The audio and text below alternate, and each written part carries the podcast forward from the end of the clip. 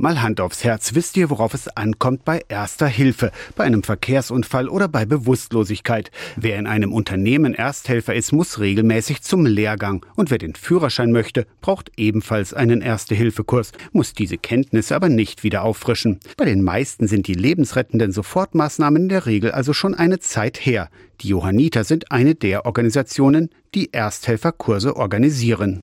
Jens Hemczak ist im Johanniter Regionalverband Magdeburg-Elbe-Börde Harz zuständig für die Erste-Hilfe-Ausbildung. Er kennt die Bedeutung der Ersthelfer aber auch aus seiner Tätigkeit als Rettungssanitäter. Er lobt, das Bewusstsein für die Bedeutung der Ersten Hilfe wachse. Wir haben tatsächlich den Trend, dass immer mehr Leute auch aus eigenem Antrieb dazu kommen, die Ersthilfe auffrischen zu wollen.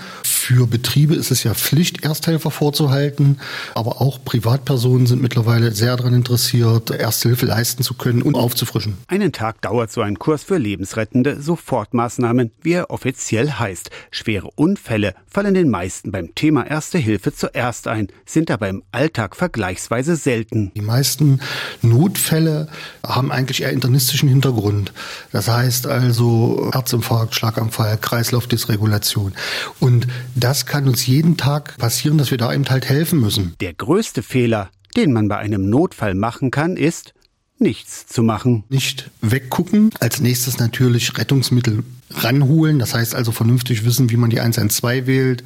Grundsätzlich kann man in der ersten Hilfe so gut wie nichts falsch machen. Natürlich gibt es immer die Variante, dass man sagen kann, ich handle irgendwo grob fahrlässig.